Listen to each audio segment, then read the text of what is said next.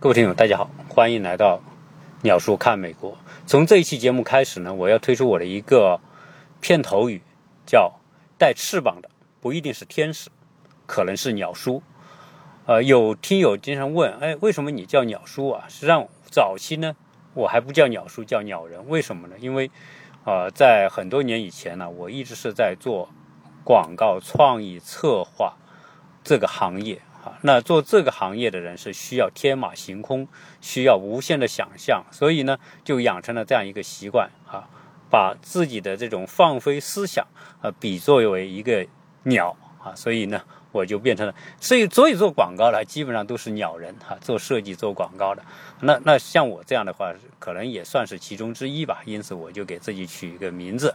啊，叫鸟人。但是后来随着年龄的增长，那都到了油腻男的阶段了，对吧？那已经变成大叔了。那这个时候呢，啊，我就将自己从鸟人变成了鸟叔啊，我的这个昵称就这么来的。后来呢？呃，又因为某种原因来到美国，那那我又把鸟叔变成了白眉鸟叔。呃，有听友呃很热情的跟我来互动交流啊，想问我的微信哈，我的微信是何杰世家的拼音，或者是幺八六零七三幺八二零零。呃，这个季节在美国东部啊，在我们所在的这个都市区啊，啊亚特兰大呢。是最好的季节，因为冬天最冷的日子已经过去了。现在呢，啊，阳光非常的温暖，啊，在这种阳光照射之下呢，啊，我们所看到这种环境特别舒服，所以我们很愿意在出太阳的这样一个时间呢，啊，到处去走一走。所以昨天我们去到一个地方，这个地方离我们开车一个小时，是一个典型典型的美国的小城市，叫。卡特斯维尔，他在亚特兰大市中心西北，大概开车四十分钟。从我们住的地方去到那个地方呢，大概开车一个小时。我们之所以要去这个地方，是因为这个城市有一个博物馆，叫美国历代总统博物馆，同时也是美国西部艺术博物馆，两个主题合在一起。冲着这个博物馆，我们去去到那个地方，那个城市哈，还真的是啊很有意思。它的呃，首先这个城市呢，它不是一个什么中心啊，所以呢你也看不到高楼，五层楼以上的房子都没有啊。最高的建筑还是教堂，其他的建筑都是一层两层啊，三层以上的都不多啊。所以美国的城市啊，绝大部分的城市都是这种状况。啊，所以在那种城市呢，呃，大家城市里面住的人不算很多，大家还是围绕着城市啊，散布在郊区各个地方。我来到这个博物馆的时候，我还是很惊讶，因为呃，我们在亚特兰大住了快三年的时间，还不知道在那个小城市有这么大一个规模的博物馆。这个博物馆的规模、展示的面积。呃，高达一万两千平方米，啊，这种规模还是很大。我进去之后，我非常震撼。整个博物馆的规划很好，它在二零零三年开馆，是美国的关于西部开发主题的，包括美国内战主题的最大的一个博物馆。呃，而且在二零一六年被评为美国的啊十大博物馆之一。我我觉得。这个还是很让我惊讶，呃，也是亚特兰大一个旅游的重要的啊，叫打卡的地方吧。我们昨天是周三，周三呢也不是周末，所以我们去到这个地方的时候呢，呃，并没有多少人。当我们进去啊，大概也就是几个人，因为这种非周末时间啊，多半这种博物馆呢，啊，第一。是孩子啊，美国的博物馆和图书馆一样，它是属于公共的这种项目，呃，这种项目呢，多半啊是基于教育的功能、展示的功能，所以在这个时间没有多少人来，也让我们很亲近的还可以去看这种啊，美国的博物馆普遍都接受你是学生还是成人，如果成人的话有成人票。啊，成人票呢二十五美元，呃，然后呢，如果是学生的话呢，大概只要九美元。由于这是个比较新的博物馆，设计也比较新，呃，展品肯定也是比较新，但是展品内容相当的丰富。呃，我我看了，给我印象最深的是两大部分吧，啊，一大部分就是美国总统的画廊，啊，这个总统画廊，也就是为什么叫美国历代总统博物馆呢？就是因为在这里面有一个展廊，啊，一个厅是专门是美国总统的。关于这个美国总统展廊呢，我我觉得还挺有意思的。虽然它的这个内容并不多啊，因为它是所有美国总统的一个陈列，所以它不可能有太多的东西。加上它是个新的馆，它也不可能有太多的原始的这种啊总统使用过的物件。所以呢，他基本上就是从开国总统华盛顿到最后一位卸任的总统川普。一共四十五位总统，呃，每一位总统他的肖像，以及一封他所写过的信，和他亲笔写的一封呃一封信和签名啊，就展示了这个东西。至于每个总统背景材料，他并没有展示，因为这些呢，大家都可以在网上都能搜得到。呃，我印象特别深刻的。就是早年的美国总统，也就是美国的建国的国父们，他们的手写的东西，这些手写稿，我问过，我问过这个管理员，他们说有一些手写稿就是原始物件，呃，我认真看了一下，我觉得有可能是真的，也可能就是，比如说华盛顿的手写的。杰弗逊手写的亚当斯，他们这些人的手写的信件，呃，因为那些纸张不是现代的纸张，一看那些纸张就是早期的纸张，啊，同时我惊讶的就是这些人当时他写的东西所呈现出的那种英文书法之优美啊，真的是让我叹为观止，啊，我我认真的看了，也拍了一些照片放在我的朋友圈里面，啊，那种那种那种。文字英文，我们说啊，说书法，我们中国人都知道，中国的书法是博大精深，对吧？啊，很强的这种艺术性和观赏性，所以中国书法的这种呈现也特别特别多啊。所以我们不觉得英文的书写有什么书法的概念呐，跟中国好像我们没有，小孩子也没像中国拿个毛笔练书法，但是。实际上，西方人、欧美人的书法，实际上它也有很强的艺术性，只是我们见得少而已。啊，当我们真正要看一些英文的书写的时候，啊，那种字体之多啊，非常多。所以每个人的风格还不一样啊。关键问题是，那个时候的人呢是没有像现在有电脑，说两三百年前哪有什么电脑？那大家就只能是靠笔来写，啊，所以那些人的写字。可能都是从小是受过严格训练的，要不然很难把这个英文书写的如此之漂亮啊，如此之啊与均匀哈。同时在看这个总统画廊的时候呢，我觉得呃，我喜欢看每个总统的签名啊，在应该说在两千年之前啊啊，在一九九零年之前。也就是西奥多·罗斯福之前，这些美国总统呢，大部分的那些展示出来的东西都是手写的，不管是书信也好，签名啊，全是手写的。但是在一九零零年之后，很多展示出来的东西就不再是手写了，有些还有手写，有些就是打印的，因为打字机已经变得成熟了。所以后来我看到了很多呢，就是打印件。然后就只有总统的签名，呃，总统签名也各有风格啊，呃，你看川普的签名签名那是很有意思，人家说川普的签名是地心电图嘛，上下上下上下上下啊，我我们家还有一个他的签名呢，但是很多其他的总统的签名啊，有的是很简单，根的签名就是 R R，因为里根的名字叫罗纳德里根，他的第一个字母都是 R，所以他就签两个 R，就是。里根的签名，啊，人家还有很多其他的签名，有的也是这种缩写，很很简单。这个签名，总统的签名在美国历史上可是有重要的分量。为什么？因为很多美国的立法最后都要经总统签名，美国的一些重要的行政命令也是总统签名就生效的，所以 签的那几个字就代表着这个巨大的这种法律效力。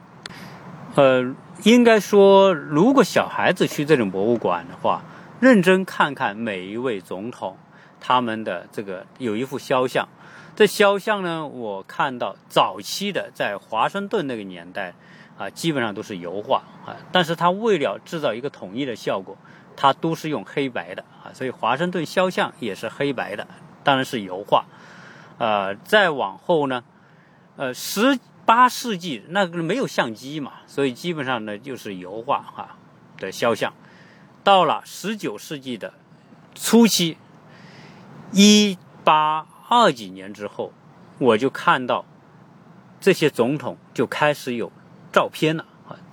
在我学美术史的这个艺术史的这个经历当中，我知道这个实际上的相机照相艺术是在十九世纪初期，也就是一八二几年、三几年就开始了啊！所以这个时候呢，有很多总统他的展示出来的肖像就开始是照片。啊，有时候啊，你这黑白的，你很难区分是油画变成黑白的还是照片。但是呢，因为有些很明显的就有底片刮蹭的痕迹啊，那种很老的这种照片刮蹭的痕迹，所以我判断它是照片。所以到了一八三几年之后的，呃，所有的总统的这些呢，呃，绝大部分就是他的照片拍照的啊。那那到了十九世纪末后期，那更是。照片就很盛行了。那到了二十世纪那，绝大部分都是照片，啊，到直到直到最后的一位卸任总统啊，也是他的照片。呃，看过总统画廊之后呢，我们又看了美国西部艺术博物馆，主要是讲什么？讲啊，美国的西进运动，美国的淘金热，美国的西部开发。呃，当我看到那些艺术作品。大部大部分是什么？是油画和雕塑啊，然后包括印第安人。实际上呢，这个馆的大部分的内容就是美国西进运动、美国驱逐印第安人以及美国内战的内容。所以，呃，这个博物馆应该是美国讲美国内战和美国西进运动啊。藏品展品最丰富的博物馆之一。同时，我们在看展的过程当中呢，我也隐约的感受到“美国梦”这个概念在这些展品当中是得到体现的。所以有很多人说，呃，在听友啊在跟我留言的时候，要我聊聊这个“美国梦”的一些话题。实际上，我原来是有聊过“美国梦”的一些话题的，啊，但是呢，从这次画展当中，呃，我又。感受到，就是说早年的美国人啊，我我不讲美国的城市发展、经济发展是一个裂变模式嘛，因为最早十三个殖民地都集中在东部的沿海，然后呢，由于土地越来越少，获得土地的成本越来越高，促促使很多新到美国的那些，呃，想实现美国梦的人，当时要实现美国梦，就是获得一块土地。土地是他们的立身之本，所以为什么在早期的这个美国向西拓展的过程当中，赤裸裸的表现为对土地的占有和掠夺，然后从印第安人手里把手土地抢出来，啊，印第安人被大规模的驱赶和屠杀啊，所以这是美国历史上最黑暗的，就是对数千万的印第安人进行驱赶和屠杀啊，那个时候是没有人性可言的，因为什么呢？因为这些人。当初到美国追求美国的梦的人，实际上，他们面临的是一个恶劣的生存环境。他们没有土地，没不能耕种，他们就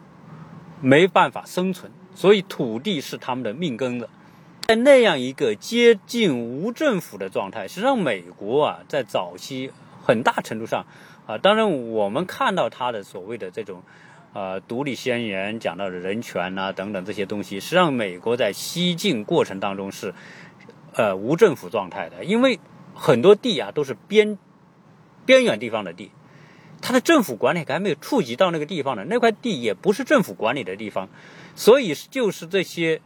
追求美国梦的人，追求财富梦的人，实际上就追求土地梦。因此呢，他们就到这些边远的地方，那是无人管的地方，只有印第安人居住，所以他们就驱逐印第安人。政府呢，呃，也不会说啊，你杀了印第安人，你就惩罚你。不仅不惩罚，在某些阶段是鼓励屠杀印第安人。啊，不是曾经有嘛？就是这个印第安人被屠杀之后呢，就是割下他的额头的这块头皮啊，来或者耳朵来作为证明，证明我杀了多少印第安人。杀的多的还得给予奖励，奖励你土地啊，奖励其他东西。所以那些人在这种无政府状态之下，实际上它是一种侵略状态啊。那个地也不是谁的地。呃，本质上来说，它应该是属于印第安人居住的地。但是呢，美国政府为了让这些人安安置这些人，就鼓励大家向这些印第安人居住区去拓展。呃，这些话里面为什么有其中很大一块就是印第安人的反抗？啊，印第安人以各种方式反反抗。我看有一个雕塑家用铜雕雕塑的这个印第安人的这种反抗英雄。啊，我觉得那那做的真的很好啊！就是美国的艺术里面哈，顶尖的艺术家有些是那是真的有水平，呃，作品的那种感觉啊，就是还是会很能打动人的。呃，印第安人在反抗当中逐步的被驱赶和消灭啊，所以呃，今天讲美国早期的美国梦啊啊，是充满着血泪的啊，充满着。啊，极不人道的行为啊！虽然很多人都是清教徒，大部分是清教徒，但是这个时候啊，我我想啊，在这种生存和信仰面前啊，生存是放在第一位的啊。可能他们很多行为对另外的生命的驱赶和屠杀，在那个时候，他们要做的是先保存自己这个生命啊。所以人本质上来说，他是先自我。呃，很多的画家所画的印第安人对这些侵略者的这种反抗啊，我觉得是一种灵魂的自我救赎。对于印第安人的大规模的毁灭性，实际上从某个角度来说，这是美国历史上的一种种族灭绝，是吧？所以，美国历史上这种对印第安人的种族灭绝，几乎达到了这种灭绝的程度，哈，从。当初几千万印第安人啊，这个数据统计就不一样。有的说，在北美大概有七八千万，甚至接近一亿的印第安人啊。到最后，美国西进结束，美国的领土从东部扩展到西太平洋沿岸的时候，印第安人被消灭的只剩下差不多一百万。那这一百万人后来就。被驱赶到美国中西部的几个州，划出了保留地啊，其中一个，呃，很多中国的游客到过的拉斯维加斯，啊，内华达州啊，就有好大的印第安人的保留地啊，让印第安那块地是印第安人自治的啊，印第安人可以在那块地上做很多啊，美国法律在其他地方不允许做，但是在他们呢可以做的，比如说赌场啊，比如说其他的这些啊项目的经营。实际上，也就是说，啊，要让这些和现代文明呃不相入的这些印第安人找到生存之道，那就是开发旅游、搞赌场。所以，印第安人几乎面临个面临种族灭绝。哈，这个，这个如果要去比的话呢，我觉得啊，和我们的某一个阶段的行为啊，拿来做比较，什么叫？旧城改造，我在上两期节目不讲到嘛？中国的城市化进程是从旧城的中心开始，拆旧城中心最有价值的那些老建筑开始的。所以中国是，呃，随着呃新型这种城市化，中国是城市化的进程，把所有的有价值的、有文物价值、艺术价值的这些老建筑。几乎一扫而光，啊，这个，啊，当然，你对这些文物、对老建筑用“灭绝”这个词不太好说，但是呢，我觉得基本上是干净彻底。那美国人对印第安人赶尽杀绝，实际上，印第安是美国文化当中土著文化当中极为重要的一个部分。我在看这个博物馆的时候，真的我看到印第安人所使用过的很多东西，虽然很原始，他们穿的衣服，他们纺织，他们做的陶艺、陶罐，那些编织的东西，他们的服饰、头饰，我觉得今天看来还是有很高的观赏和艺术价值的。也有很高的文化价值，但是呢，在那个时候，由于印第安人被大规模驱赶和屠杀，所以这些有价值的东西很多啊都已经被毁灭掉了。如果印第安人的数量能够更多的生存下来，实际上印第安的文化啊，它的这种内容啊，我觉得会更加丰富。所以到了。近代之后，美国内战之后开始反省对印第安人的政策，呃，在此之后呢，那就不断的就开始啊对印第安人的这种这种屠杀和驱赶开始减弱。那到了十九世纪后期之后呢，啊就开始给印第安人一些政策，包括给他们送他们去呃免费的教育啊，给他们建一些居住地啊等等，这些都有。